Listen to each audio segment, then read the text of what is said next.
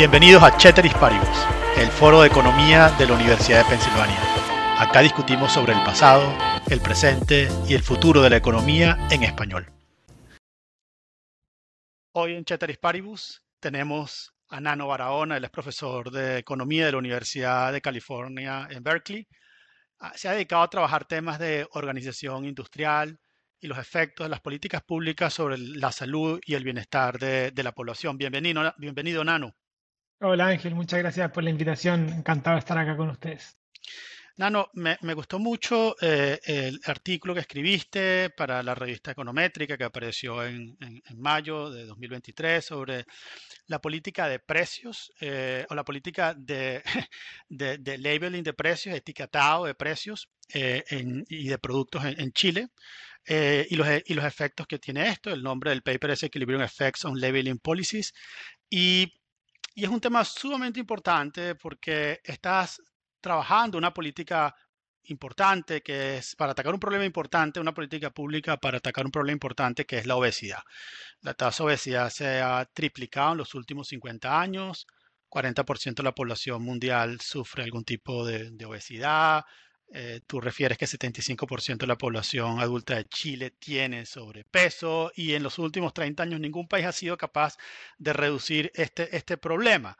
Y por eso te tenemos hoy acá en Cheteris Parios para hablar de estos temas, las opciones de políticas públicas que tienen los gobiernos para atacar este, este problema y sobre todo la experiencia que tú has recopilado en Chile. Y esa experiencia viene básicamente por la política eh, o la ley de sellos de advertencia de Chile. Así que cuéntanos un poco de esa ley, cómo fue el estudio que hiciste y, qué implicaciones han tenido. Sí, perfecto, te cuento. Eh, mira, como tú bien dijiste, la obesidad es un problema que ataca a todos los países del mundo. De hecho, hoy día hay más gente con problemas de sobrepeso que con problemas de malnutrición globalmente hablando, y cerca del 40% de la población global eh, tiene sobrepeso. Y, como tú mismo dijiste también, es una, una epidemia bastante difícil de combatir. Eh, muchos gobiernos han intentado diferentes políticas y, ha costado, ha costado, ha sido una lucha cuesta arriba. Y yo creo que, que lo importante es entender que la obesidad es un problema multidimensional, que tiene muchos factores y por lo tanto es difícil de atacar por lo mismo. Entonces, cuando analizamos diferentes políticas, lo que hay que entender es estas políticas avanzan en la dirección correcta o no, más que pensar, eh, ¿sirve esta política para solucionar el problema? Creo que pensar en solucionar el problema con una política única es un poco ambicioso y hay que entender las políticas como formas de avanzar en la dirección correcta.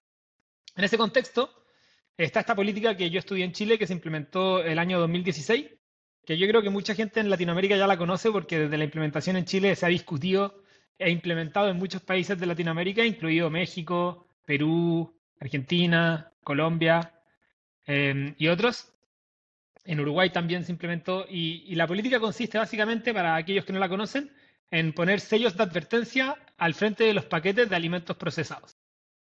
Eh, ¿Cómo funciona eso? Eh, cada vez que yo voy al supermercado y quiero comprar un producto, ya sea una barra de chocolate, un cereal, eh, tallarines, lo que sea, pasta, cuando el producto sobrepase ciertos límites regulatorios en concentraciones de calorías, azúcares, sodio o grasas saturadas, el producto va a llevar una etiqueta que va a ser un hexágono negro bastante grande que va a decir esto es alto en azúcares o esto es alto en calorías. Y eso va a depender de la concentración. Entonces, en el caso de Chile, por ejemplo, al momento de la implementación de la ley en el año 2016, un producto iba a llevar un sello de exceso en azúcar, si es que aquel producto tenía más de 22,5 gramos de azúcar por cada 100 gramos de producto. O sea, básicamente, si el producto era más de 20% solo azúcar, el producto lleva un sello. Eso para los sólidos, para los líquidos los límites regulatorios son un poco más bajos y son cada, 100 ml. Impresionante que haya productos que tengan 20% de azúcar, ¿no? Y simplemente la gente no lo sabe. Sí. Y entonces, bueno, ya empieza acá, aquí empieza, esta es la, primera parte entonces de, la, de, la, de la regulación. Y empieza entonces el problema que ustedes se plantean, que es donde empieza ya pues lo, importante de tu artículo, es cómo miden los efectos de la ley. Porque típicamente, creo que lo refieres en el artículo, se hacen encuestas, se hacen si la gente sabe que esto tiene 20% de azúcar en el total de la carga calórica o no. Eh, pero eso tiene sus limitaciones. Cuéntanos qué limitaciones tienen este tipo de medidas y cuál es, cómo ustedes desarrollaron una metodología para medir el, efecto de si la gente sabía o no, o, la advertencia. Sí, perfecto. Esta, mm, política fue bastante debatida en Chile. De hecho, fue un poco polémica. Hubo grupos de interés que trataron de oponerse, se hicieron campañas de marketing en contra de la política y por lo tanto había mucho interés en tratar de entender si la política funcionaba o no funcionaba, principalmente porque las firmas se quejaban de que al final es un costo para ellos tener que estar poniendo estos etiquetados, cambiar todo el proceso de packaging. Y en ese proceso hubo varias encuestas que en donde uno iba y le preguntaba a la gente por teléfono, por ejemplo, uno puede llamar a una persona y preguntarle cómo ha afectado el etiquetado tus decisiones de compra. Y esa es una forma de estudiar este tipo de procesos, pero es bastante em, compleja porque cuando uno le pregunta a la persona qué es lo que hace, la persona muchas veces tiende a responder qué es lo que le gustaría hacer, más que lo que mm. efectivamente hace. Entonces, mucha gente que ya sea por razones políticas o por problemas de, o, por, o, por, otras situaciones de gente con la que se rodean, podía estar o a favor o en contra de la política, por, por sesgo ideológico, por decirlo así, y respondían cuánto la política afectaba sus decisiones, eh, dependiendo un poco de lo que ellos creían que la política era. Eh, hmm. Y lo que hicimos nosotros, que, que fue muy, muy bueno, en, en, conjunto con Walmart, que es una cadena de supermercados a nivel global, que se compró supermercados importantes en Chile y hoy día es la cadena de supermercados más grande de Chile, logramos recolectar datos de compras efectivas de las personas. Entonces, tomamos todos los datos de de chilenos o chilenas que iban al supermercado Walmart y podíamos ver a través del escáner data de la caja registradora qué es lo que efectivamente la gente estaba comprando antes y después de la política. Y eso es como que eh, no fuimos el único estudio que hizo esto. Hay otros estudios que también encontraron datos similares de otras fuentes, pero, pero esto es mejor que, que basarse en encuestas porque te permite ver lo que la gente realmente hizo una vez que se implementó la política.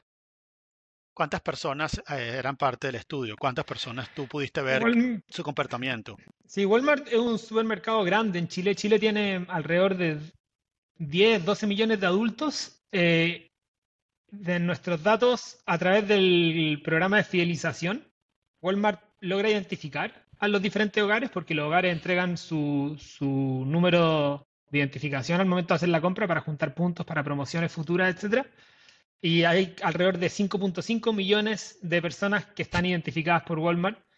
Eh, nosotros en nuestro análisis restringimos el análisis a un, a un, subconjunto menor de medio millón de personas, que eran las personas que veíamos yendo a Walmart todos los meses. Entonces, como que nos quisimos concentrar en compradores regulares de Walmart, principalmente porque una persona que va una sola vez a Walmart y después hace el resto de sus compras en otro supermercado, iba a ser más difícil de, analizar porque no vemos todas las compras que hace. Nos preferimos quedar con este medio millón de personas que tienden a hacer todas sus compras en Walmart para poder entender qué estaba pasando con la canasta total de compra de estos hogares. Y entonces, ¿cuál fue el resultado de la política de sellos? ¿Cuál fue antes y después? Interesante el resultado. Hay yo creo que cuatro resultados que son importantes de, recalcar. El primer resultado... vamos por partes, ¿no? Sí, digo, Vamos, creo que tenemos tiempo para ver cada uno porque todos son importantes. Pero bueno, adelante. ¿Cuál fueron, qué resultados tuvieron? Vamos por parte. Déjame ir por el primero, que el primero eh, consistió en, yo creo, la pregunta más importante, que es, bueno, una vez que se implementó la política, ¿qué pasó con el consumo de, calorías, con el consumo de azúcares? Y para eso lo que hicimos fue recolectar información sobre el contenido nutricional que tenía cada uno de los productos, que eso no estaba disponible inicialmente en Chile. Así que lo que hicimos fue bastante interesante contratamos a un, a un eh, web developer que nos hizo mm. una aplicación para el teléfono que permitía con la cámara del celular escanear los códigos de barra en el supermercado. Y como nosotros ya teníamos los datos de Walmart, podíamos linkear automáticamente con el internet del celular el código de barra de un producto a nuestra base de datos. Mm. Entonces contratamos un montón de alumnos de la Universidad de Pregrado que nos ayudaron a hacer el levantamiento, que fueron a los supermercados de Chile y le sacaron fotos a todos los productos que había. Y, así como en Chile, como en muchos otros países, eh, el, contenido nutricional de los productos existe de forma detallada en una tabla que hay en la parte de atrás del, envase. En la parte de atrás del envase hay una tabla que se llama tabla de contenido nutricional. Le sacaron foto a esas tablas de contenido nutricional que permitían linkearse al código de barra a través de la cámara del teléfono y eso después lo mandamos a India en donde se, se digitó y entonces logramos generar una base con información nutricional de productos tanto para antes como para después. Y con eso pudimos calcular en el fondo, juntando las ventas a nivel de supermercado con el contenido nutricional de los productos, pudimos, calcular cuánta azúcar y cuántas calorías estaba la gente comprando antes y después de la política. Y lo que encontramos es que efectivamente hubo una reducción de cantidad de azúcar y cantidad de calorías compradas por los consumidores de más o menos un 7-8%. Antes y después de la política, ¿cierto? Antes y después, si yo veo la serie de tiempo, veo que al principio compraban X cantidad de azúcares por cada peso que gastaban una vez se implementa la política, eso disminuye en alrededor de 7% en promedio. ¿Y cuáles productos redujeron más su demanda? Porque pienso que ustedes también hay heterogeneidad dentro de toda esa disminución de calorías, ¿no? Sí, sí, entonces ahí es importante entender que esa reducción en, azúcar consumida eh, viene de diferentes potenciales partes. Una posible explicación sería que la gente se está cambiando de categorías con más azúcar a categorías con menos azúcar. Por ejemplo, están dejando de comer chocolate y están comprando más fruta. Mm. Eso sería un ejemplo. Otro ejemplo es que la sustitución está pasando dentro de las categorías. Entonces, si yo quiero comprar chocolate, voy a comprar chocolate igual, pero voy a tratar de comprar el chocolate con menos azúcar. O en cereales, ¿cierto? Hay cereales con mucho azúcar, cereales con poco azúcar. Voy a seguir comprando la misma cantidad de cereal, pero me voy a cambiar el cereal con menos azúcar. Y después la tercera patita es que, vamos a, discutirlo en más detalle más adelante, pero las firmas reformularon y disminuyeron la cantidad de azúcar y de calorías de sus productos. Por lo tanto, incluso si yo como consumidor no quería cambiarme de producto y sigo comprando el mismo producto, ahora el producto tiene menos azúcar y por lo tanto yo disminuyo mi consumo de azúcar eh, igual. Entonces ahora nos podemos es un choque, es un choque, claro, un choque de demanda primero. Digamos, la demanda está más enterada porque la demanda no sabía, en cierta manera, había información asimétrica o, o era incompleta la demanda al saberlo reduce el consumo, pero entonces la, firma, tiene un choque. Tienes un choque de oferta. ¿Cómo es ese choque de oferta? Explícanos, creo que ya empezaste, pero ¿cómo fue eso? Sí, déjame, déjame partir por la demanda para ir paso a paso y de ahí voy a terminar en la oferta. Creo que eso va a permitir como ordenar un poco mejor la discusión. Vale. Perdón que te, que, te, cambie de flow, Ángel, pero creo que va a ser más fácil. Entonces, déjame partir con, esto, con, esta parte de la demanda que te dije que podía existir esta sustitución entre categorías la verdad es que eso no, lo vimos para nada. Si uno, por ejemplo, toma productos que se suelen tomar al desayuno y los separa entre, no sé, pan, yogurt, eh, cereal, etcétera, uno ve que las, las cantidades, como los, los shares de las distintas subcategorías, se mantienen más o menos constantes. Incluso si yo me voy a los líquidos, no se ve mucho que la gente dejó de consumir gaseosa y se cambió a agua o a jugo. Se ve que los, en general, cada categoría mantuvo más o menos su, su venta de forma relativamente constante. Lo que sí vimos mucho fue que dentro de las categorías la gente se cambió a productos más saludables. Entonces, por ejemplo, en la categoría de cereales, sí vemos que la gente se cambia de cereales altos en azúcar a cereales bajos en azúcar. De sucaritas, que le decimos nosotros, Chocapic, que son dos marcas muy populares en Chile, se cambiaron a, avenas, por ejemplo, que son, que son mm. sin azúcar. Em, y lo más interesante es que ese cambio dentro de las categorías sucede particularmente fuerte en aquellos productos que la gente creía que eran sanos antes de la implementación de la política, pero cuando apareció el sello descubrieron que el producto no era tan sano como pensaban. Y eso yo creo que es un resultado muy potente porque eso nos permite entender que la forma en que la gente reacciona a los sellos es a través de información. La gente está aprendiendo cosas que, de las cuales estaban equivocados. Habían eh, percepciones incorrectas sobre el contenido nutricional de los productos y la gente reaccionó fuertemente ante eso. Ok. Entonces, entonces esto es toda la, la demanda, ¿cierto?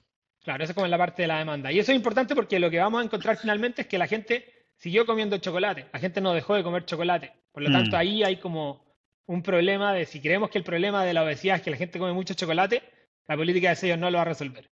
Lo que sí la política de sellos está resolviendo es que cuando la gente quiere comer sano, pero no sabe reconocer cuáles productos son sanos y cuáles no son sanos, el sello mm. le permite tomar decisiones más informadas y eso permite eventualmente que la gente mejore su salud, mejore sus decisiones de compra y pueda tomar decisiones con mayor información. Ok, y, yo creo que el ejemplo que colocas de, la avena es perfecto. Un cereal con menos azúcar que, como dices tú, Zucarita o cualquier otra marca y, ya, la persona sigue en el mismo, en el mismo grupo, pero buscando la opción más, saludable. Eh, pero esto es un juego dinámico, ¿no? Entonces, eh, ese es la primer como choque de oferta, de demanda, perdón, y ahora pasa la oferta. ¿Qué pasó con la oferta y cómo fue ese proceso, ¿no? De aprendizaje en cierta manera también.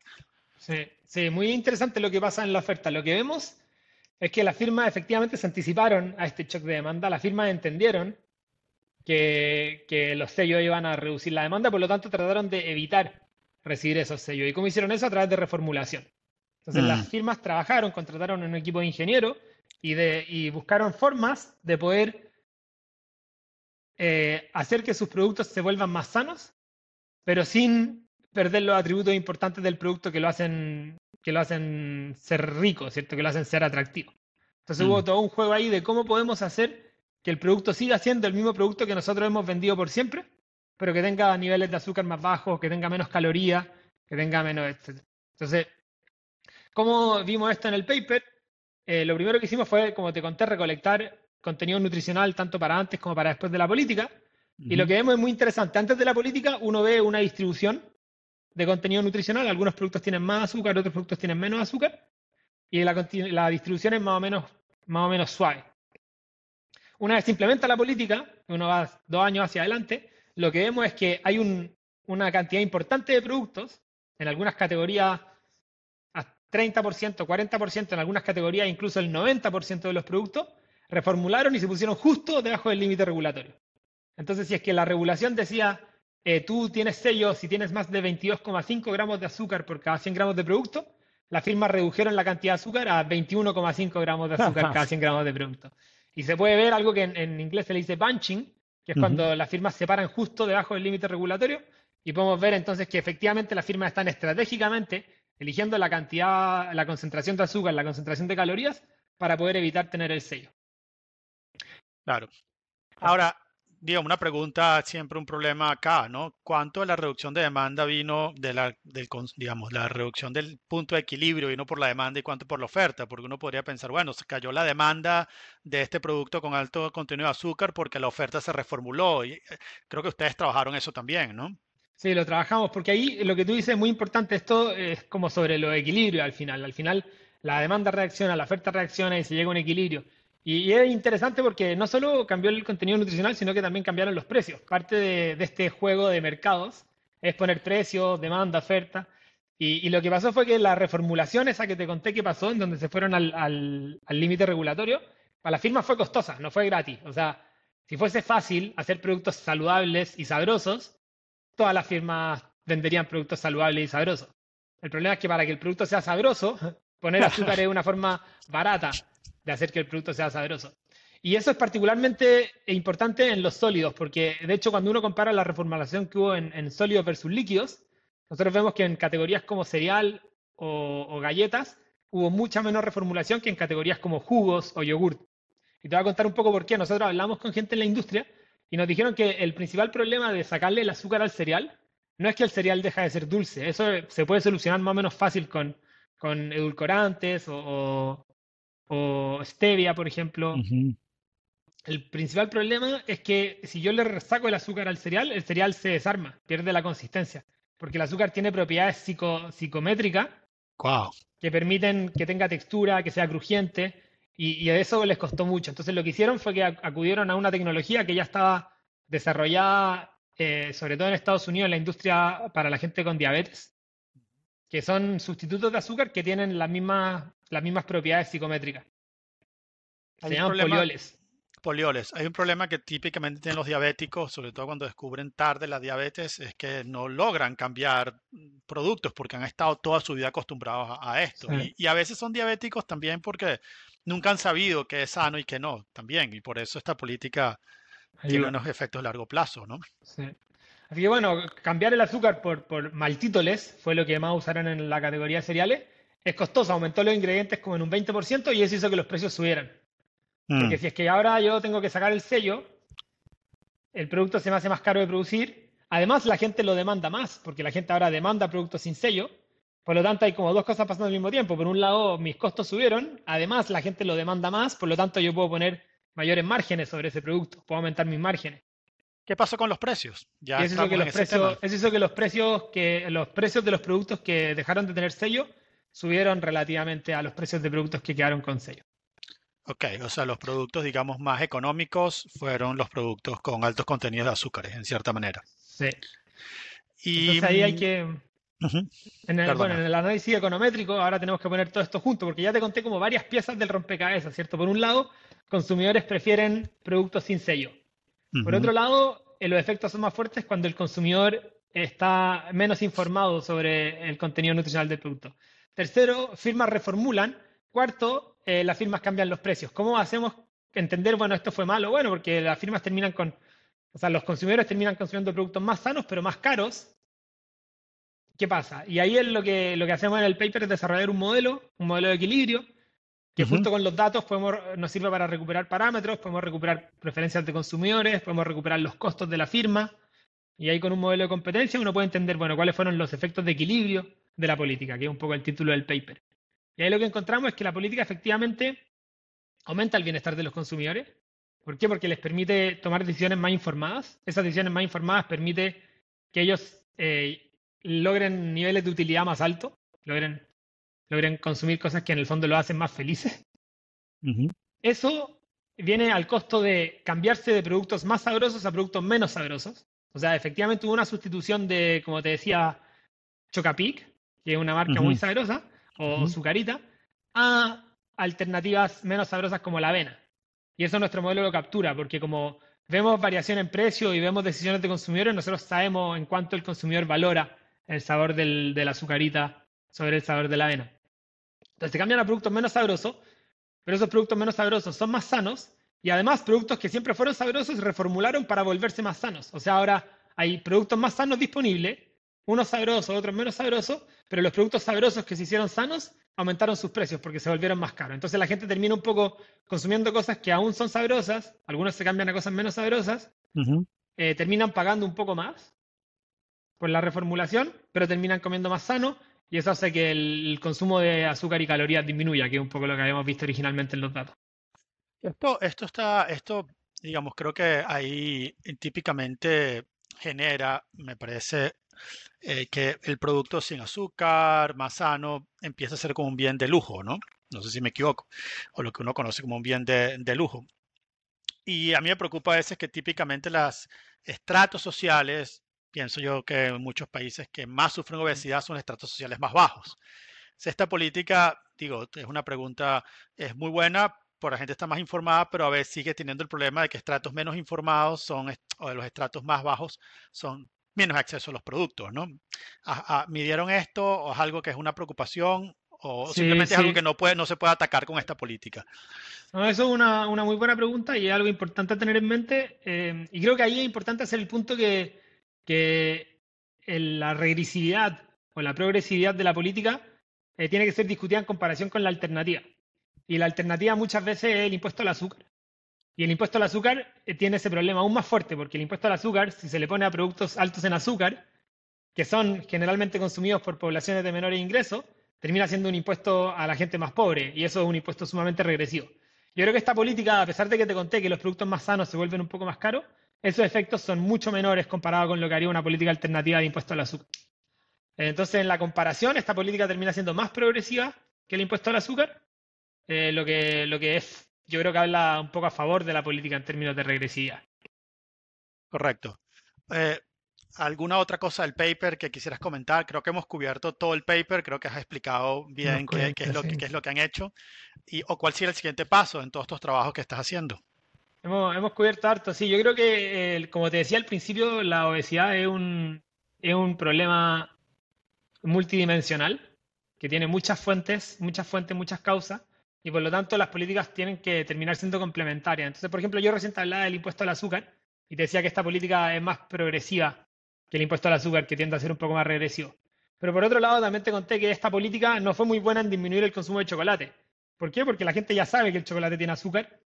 Y no Cuando yo me compro un chocolate, no es porque hoy me confundí, pensé que este chocolate era sano, es más que nada porque quiero comer chocolate y me dan ganas. Entonces, si creemos que, y ahí hay como diferentes visiones, ¿cierto? Una visión puede ser como, bueno, si la gente quiere comer chocolate y después quiere enfermarse, hay que dejarlos porque hay como un concepto de libertad, pero también pueden haber otros secos en el consumo de chocolate que no son relacionados con la información, sino que hay, hay secos, por ejemplo, de, de como present bias, que se llama en inglés, como cuando yo estoy secado hacia el presente y me olvido un poco del futuro, eh, en donde yo quizás cuando voy al supermercado y me compro el chocolate, digo, bueno, me voy a comprar dos barras de chocolate que me van a durar todo el mes. Y ese es mi plan. Y llego a mi casa y me puse ansioso porque, bueno, con la pandemia, qué sé yo, y me comí la barra de chocolate el primer fin de semana. Se me acabó la barra de chocolate, después vuelvo a ir al supermercado la semana siguiente y digo, bueno, me voy a tener que comprar otra barra de chocolate, pero esta sí la voy a durar un mes. Y ese, ese tipo de conductas que yo creo que todos lo hacemos, ya sea con la barra de chocolate o con las ganas de ir al gimnasio, ¿cierto? Todos queremos ir al gimnasio a partir de mañana. Porque hoy día no, hoy día es el día en donde planifico ir al gimnasio, pero mañana es donde voy. y eso lo hacemos todos los días. Eso esta política no va a solucionar ese problema. Entonces, para, otro tipo de, fallas de mercado, como la que te acabo de escribir, el impuesto al azúcar sí puede ser más efectivo. Porque si creemos que la gente está comprando más chocolate del que debería, porque tiene problemas de, de percent bias, entonces sí un impuesto al chocolate puede ayudar, porque le va a subir el precio al chocolate y va a permitir a la gente, va a permitir que la gente internalice el hecho de que va a terminar comiendo más chocolate de lo que le gustaría. Entonces, al final, hay que entender este tipo de políticas como políticas complementarias más que sustitutos. Cuando yo comparo el etiquetado frontal con el impuesto al azúcar, no estoy pensando que es una o la otra, estoy pensando que son las dos, las dos atacan eh, fallas de mercado distintas y por lo tanto las dos se pueden complementar. Y eso viene acompañado con, como siempre discuto también, políticas de información, educación en los colegios, ¿cierto? Eh, disponibilidad de alimentos, hay una literatura que muestra que hay como desiertos alimentarios en donde en barrios de menores recursos la comida sana ni siquiera está disponible. Mm. Eh, y todas esas son cosas que hay que atacar en el fondo simultáneamente, cada una por su lado, a, ver si, si, logramos mejorar un poco en este problema que es una epidemia global. Y, la, digamos, un poco para finalizar respecto a Chile, ¿algún dato disponible sobre la obesidad en Chile? ¿Se mantiene? ¿Ha cambiado? ¿O simplemente tenemos consumidores más informados? En Chile, esa es una muy buena pregunta también. En Chile hay mediciones de obesidad, se hace una encuesta nacional de la salud, mm. más o menos cada 3, 4 años, eh, es una encuesta, un subsample, no se hace a nivel nacional, pero, mm. pero igual ayuda a entender. Eh, y los datos de obesidad muestran que la obesidad seguía aumentando. Mm. Ahora, algo que me gusta recalcar es que que la obesidad haya seguido aumentando no significa que la política haya fracasado en absoluto, ¿cierto? Porque la pregunta correcta acá no es qué pasó con la obesidad una vez que la política se implementó.